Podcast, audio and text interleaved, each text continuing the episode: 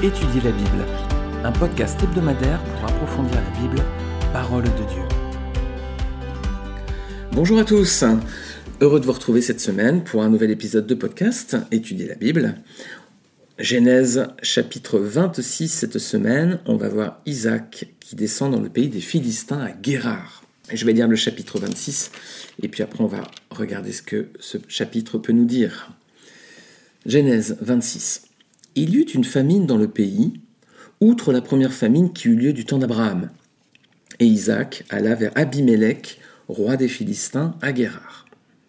L'Éternel lui apparut et dit Ne descends pas en Égypte, demeure dans le pays que je te dirai. Séjourne dans ce pays-ci, je serai avec toi et je te bénirai, car je donnerai toutes ces contrées à toi et à ta postérité. Et je tiendrai le serment que j'ai fait à Abraham, ton père. Je multiplierai ta descendance comme les étoiles du ciel. Je donnerai à ta postérité toutes ces contrées, et toutes les nations de la terre seront bénies en ta postérité. Parce qu'Abraham a obéi à ma voix, et qu'il a observé mes ordres, mes commandements, mes statuts et mes lois. Et Isaac resta à Guérard. Lorsque les gens du lieu posaient des questions sur sa femme, il disait C'est ma sœur. Car il craignait en disant ma femme que les gens du lieu ne le tuent, parce que Rebecca était belle de figure. Comme son séjour se prolongeait, il arriva qu'Abimelech, roi des Philistins, regarda par la fenêtre, vit Isaac qui plaisantait avec Rebecca, sa femme. Abimelech fit appeler Isaac et dit certainement c'est ta femme. Comment as-tu pu dire c'est ma sœur? Isaac lui répondit J'ai parlé ainsi de peur de mourir à cause d'elle. Et Abimelech dit Qu'est-ce que tu nous as fait? Peu s'en est fallu que quelqu'un du peuple n'ait couché avec ta femme et tu nous en aurais rendu coupable. Alors Abimelech fit cette ordonnance pour tout le peuple Celui qui touchera cet homme ou à sa femme sera mis à mort. Isaac sema dans ce pays, et il recueillit cette année le centuple, car l'Éternel le bénit. Cet homme devint riche, et il alla s'enrichissant de plus en plus, jusqu'à ce qu'il devint fort riche. Il avait des troupeaux de menu bétail et des troupeaux de gros bétail, et un grand nombre de serviteurs. Aussi les Philistins lui portèrent-ils envie tous les puits qu'avaient creusés les serviteurs de son père du temps d'Abraham son père, les Philistins les comblèrent et les remplirent de poussière. Et Abimelech dit à Isaac, Va-t'en de chez nous, car tu es beaucoup plus puissant que nous. Isaac partit de là et campa dans la vallée de Guérard, où il s'établit. Isaac creusa de nouveau les puits d'eau qu'on avait creusés du temps d'Abraham son père, et qu'avaient comblés les Philistins après la mort d'Abraham.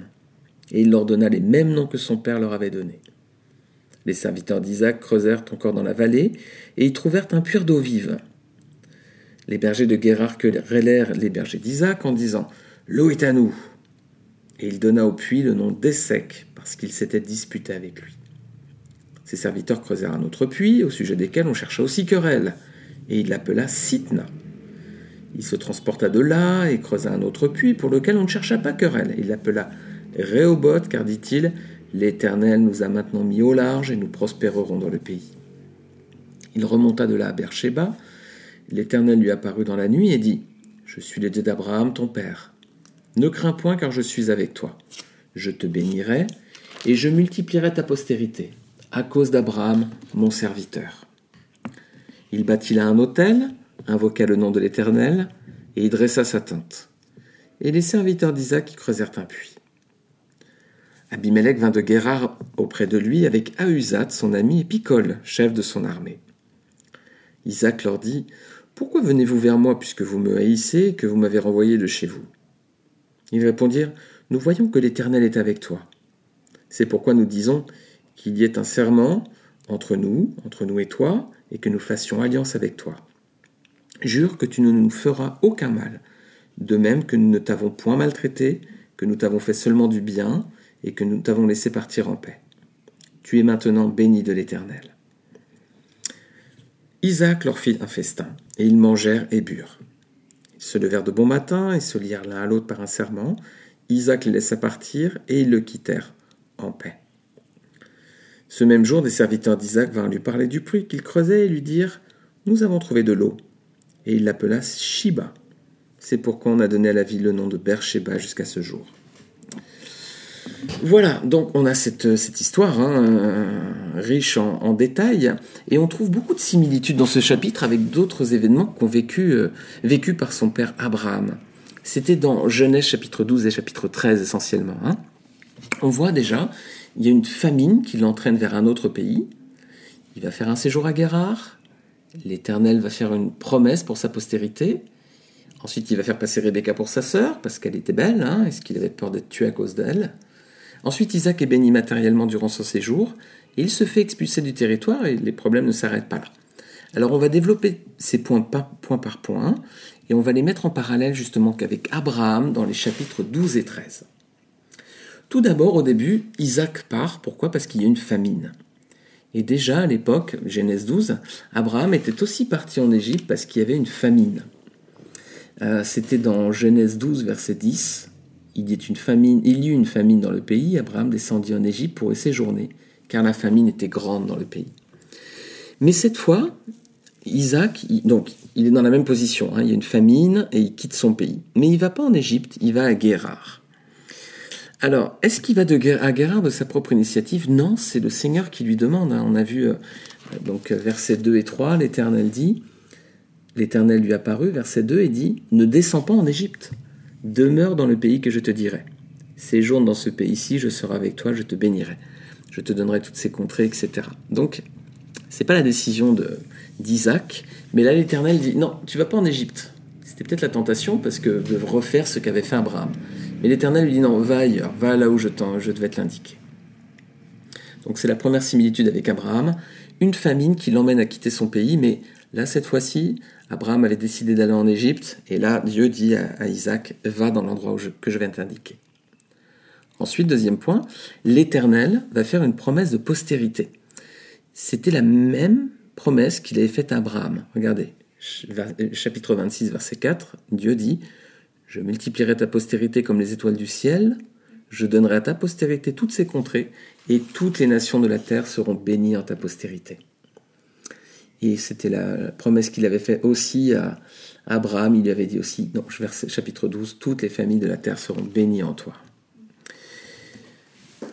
Est-ce qu'Isaac a mérité cette bénédiction? Est-ce que c'est parce qu'Isaac était euh, vraiment quelqu'un de, particulier pour mériter une telle bénédiction? Eh bien non, regardez, verset 5, toujours chapitre 26. Hein. Pourquoi Dieu renouvelle cette bénédiction? Il lui dit, parce qu'Abraham a obéi à ma voix et qu'il a observé mes ordres, mes commandements, mes statuts et mes lois.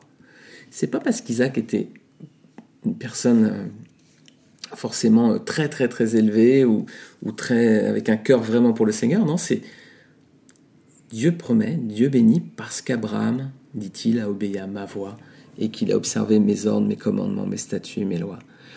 On peut hériter de bénédictions euh, reçues par nos parents. Hein, en tant que parents chrétiens, on voit qu'il y a aussi des bénédictions pour les enfants. Hein.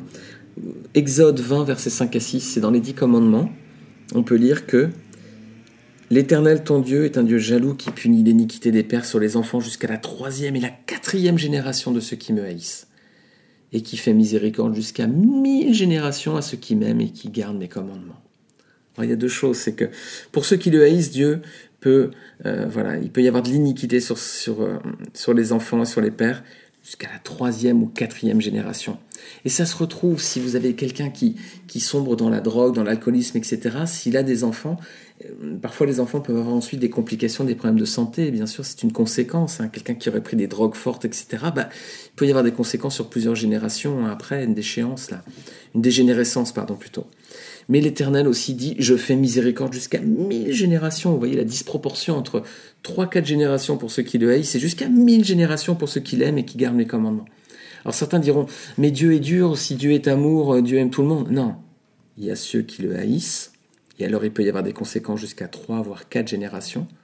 Mais Dieu est amour, et si on l'aime, ben, il y a des miséricordes jusqu'à mille générations. Alors c'est vraiment un Dieu d'amour, et on ne peut pas dire que Dieu n'est pas amour, tout ça parce qu'il y aurait des conséquences du fait d'haïr Dieu, ça semble logique. Hein. Dans ces cas-là, ben, il ne faut pas haïr Dieu, il faut l'aimer. Hein. Vous ne pouvez pas exiger de quelqu'un qu'il vous aime si vous ne l'aimez pas. On ne peut pas dire Dieu doit être amour et doit aimer ceux qui le haïssent. Euh, ce serait juste ça.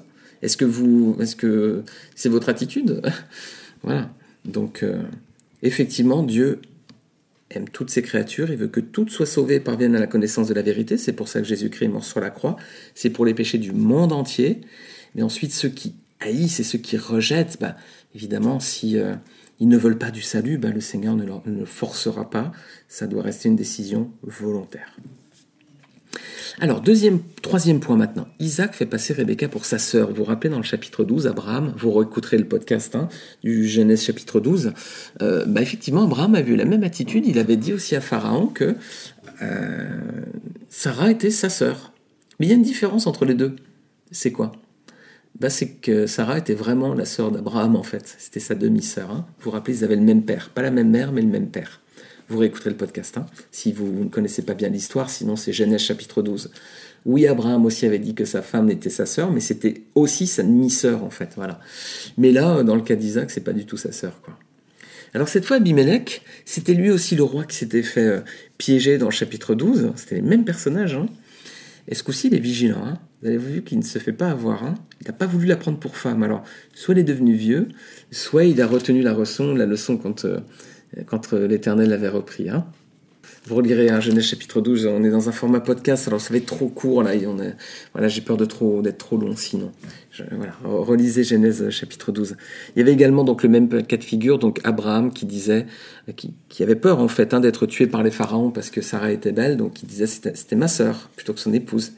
Et là, Isaac, il a peur parce que Rebecca est belle aussi, il a peur d'être tué, donc il dit bah, c'est ma sœur, il fait ce qu'a fait son père. Alors, autre point commun entre le Genèse chapitre 12, euh, l'histoire d'Abraham qui part en Égypte, et puis là, euh, ce chapitre 26, c'est qu'Abraham aussi, il est béni matériellement durant son séjour. Euh, vraiment, Abraham a été béni durant son séjour en Égypte, malgré ce, mensonge avec Sarah. Hein. Et là aussi, on voit que Isaac, il est béni. Hein. Il sème et le Seigneur le bénit et multiplie au centuple. Alors, est-ce que donc du coup tout va bien dans sa vie là? On vit une crise sanitaire. Vous savez, il y a beaucoup en ce moment. Hein, à l'époque, au moment où j'enregistre ce podcast, on est en, mai 2020, on est en pleine crise sanitaire du Covid.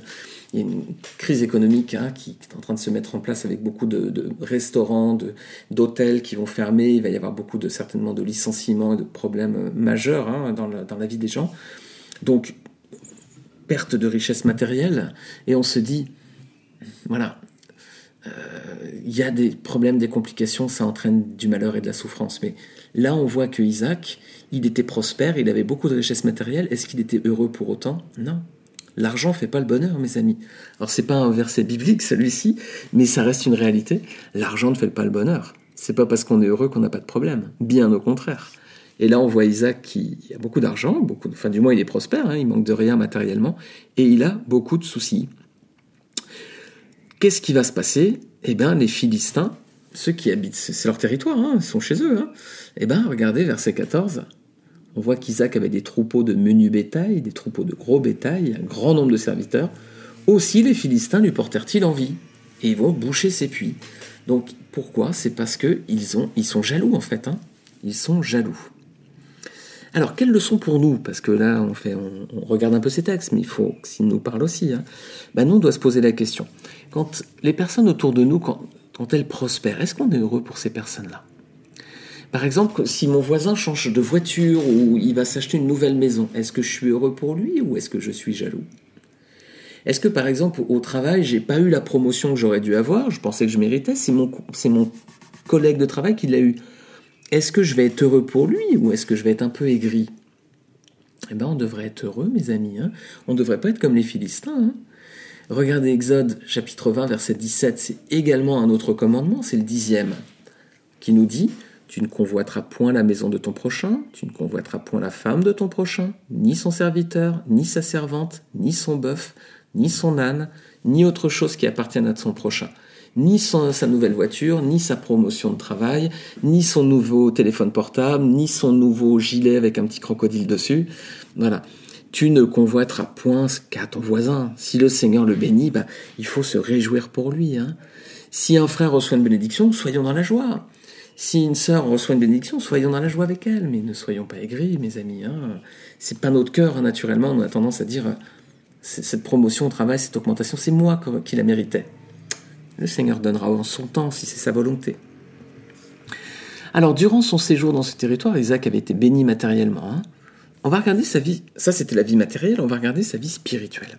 Qu'est-ce qu'on sait dans ce passage Tant qu'il est à Guérard, donc jusqu'au chapitre, jusqu'au verset pardon, 21, qu'est-ce qu'on sait de sa vie spirituelle avant qu'il s'en aille du territoire? Bah rien. Il n'y a aucune mention. Tant qu'il est à Guérard, il n'y a rien du tout. Est-ce qu'il avait une vie d'adoration? Rien ne l'indique, hein. il n'y a aucun, euh, détail là-dessus. Hein. Est-ce qu'il rendait un bon témoignage? Non. Il, a menti avec Rebecca, et il en arrivait à renier sa femme. Hein. Je ne sais pas si vous êtes marié, mais si vous en arrivez à... Les gens vous parlent, vous demandez, vous dites, au lieu de dire que c'est votre femme, vous dites c'est votre sœur, vous êtes en train de mentir, c'est qu'à mon avis, vous êtes au fond du gouffre, euh, humainement et spirituellement. C'est pas un homme qui était là, c'est pas l'attitude d'un homme qui est avec le Seigneur, quoi il en vient à renier sa femme comme Abraham l'avait fait dans le même lieu, au même endroit. Hein. Alors, est-ce que Dieu lui parlait à ce moment-là? Eh bien non. Tant qu'il était à Guérard, non. Alors, qu'est-ce que ça veut dire? Bah, Que la richesse n'est pas toujours le signe qu'un homme marche avec Dieu. Hein. C'est là, c'est marqué, verset 12. Hein. Isaac sema dans ce pays, il recueillit cette année le centuple, car l'Éternel le bénit, il est béni, il prospère, il est béni matériellement. Mais la richesse, c'est pas toujours le signe qu'un homme marche avec Dieu. Hein. Dieu peut bénir, mais l'homme peut ne pas euh, être reconnaissant, ne pas avoir une attitude de dévouement à Dieu. Hein. C'est même souvent le contraire. Hein. Les hommes les plus riches du monde, les amis, sont rarement chrétiens. Hein. Je pense à l'homme le plus riche du monde, Amazon, euh, je prends cet exemple. Amazon, en ce moment, en plein Covid, là, ils ont des gros problèmes parce qu'ils respectent pas les lois françaises, etc. Donc, euh, Amazon voulait rester ouvert, voulait, enfin, il y a beaucoup de problèmes avec la protection sanitaire des salariés. Donc, euh, souvent, les, alors je prends Amazon, ça pourrait être un autre exemple, je vais viser personne, hein. mais souvent, euh, les hommes les plus riches du monde, vous regardez bien le nombre, combien sont chrétiens, hein, pas beaucoup. Hein. Alors, je veux dire, stop à l'évangile de la prospérité. Il y a des églises qui prêchent que le fait de devenir chrétien, vous allez être riche et prospère et en bonne santé. Le Seigneur peut bénir, et le Seigneur il promet des bénédictions jusqu'à mille générations pour ceux qui se confient en lui. Mais ça ne veut pas dire que quand on est chrétien, on va devenir riche et en bonne santé. Non, non. Euh, Paul, l'apôtre Paul, était l'un des chrétiens les plus extraordinaires qu'on ait pu, euh, qui ait pu, euh, voilà, dont on a le témoignage.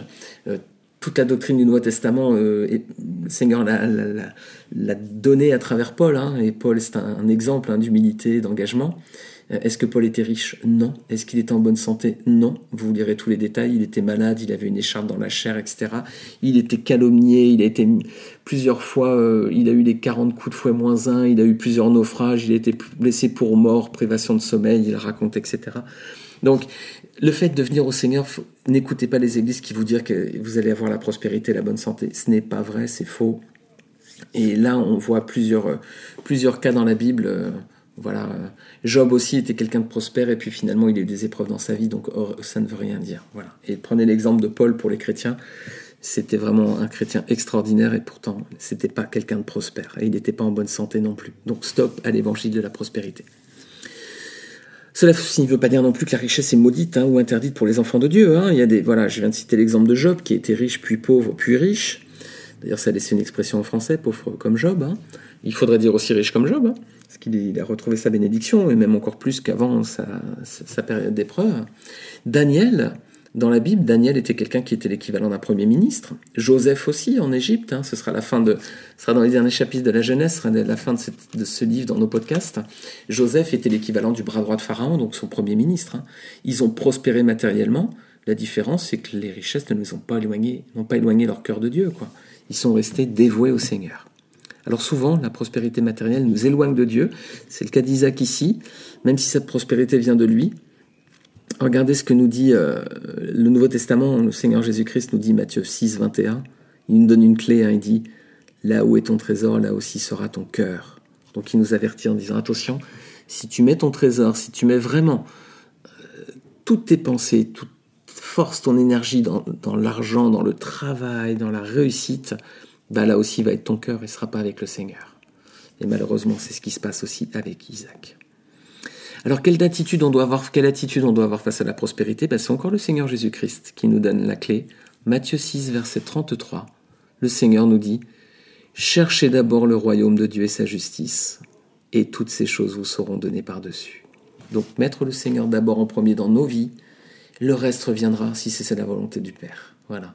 Donc, pas d'évangile de la prospérité, c'est pas euh, systématique le fait de venir au Seigneur qu'on va être riche et prospère, ça n'a pas été le cas de Paul, Ce qu'il faut en revanche, chercher d'abord le royaume et la justice de Dieu. Et toutes ces choses vous seront données par-dessus. Le Seigneur dit, le Seigneur le Père sait que vous en avez besoin. Vous relirez Matthieu 6 si vous voulez approfondir un peu ces passages. Alors Isaac, ben Isaac il va quitter le territoire, mes amis. Il est expulsé, hein, expulsé du territoire des Philistins. Et euh, c'est ce qu'on va voir dans un prochain euh, podcast. On verra ensuite la conséquence dans sa vie. Quelle va être la différence? Là, on a vu la partie matérielle et on verra la prochaine fois la partie spirituelle. Voilà, je vous remercie encore de votre écoute et je vous invite à laisser une note sur iTunes ou euh, Apple Podcast ou euh, sur les autres plateformes. Si vous les écoutez depuis le blog étudierlabible.fr, vous pouvez les partager sur les réseaux sociaux, euh, partager-les autour de vous si vous pensez que d'autres personnes pourraient être encouragées, voire peut-être édifiées ou exhortées, du moins par ces études. Alors elles sont humbles, hein, elles n'ont aucune prétention, mais c'est la parole de Dieu, donc c'est pas mes mots à moi qui seront importants. Cela, bon, c'est de la sagesse humaine, mais c'est pas important. L'important, c'est les versets, c'est la pensée divine derrière. Hein. L'important, c'est ce que dit Dieu à travers ces textes-là. Et il faut euh, vraiment euh, le voir comme ça. Donc, si vous avez pensé que ces, vers, ces études peuvent édifier d'autres personnes, n'hésitez pas à les partager autour de vous. Que le Seigneur vous bénisse et je vous dis à la semaine prochaine.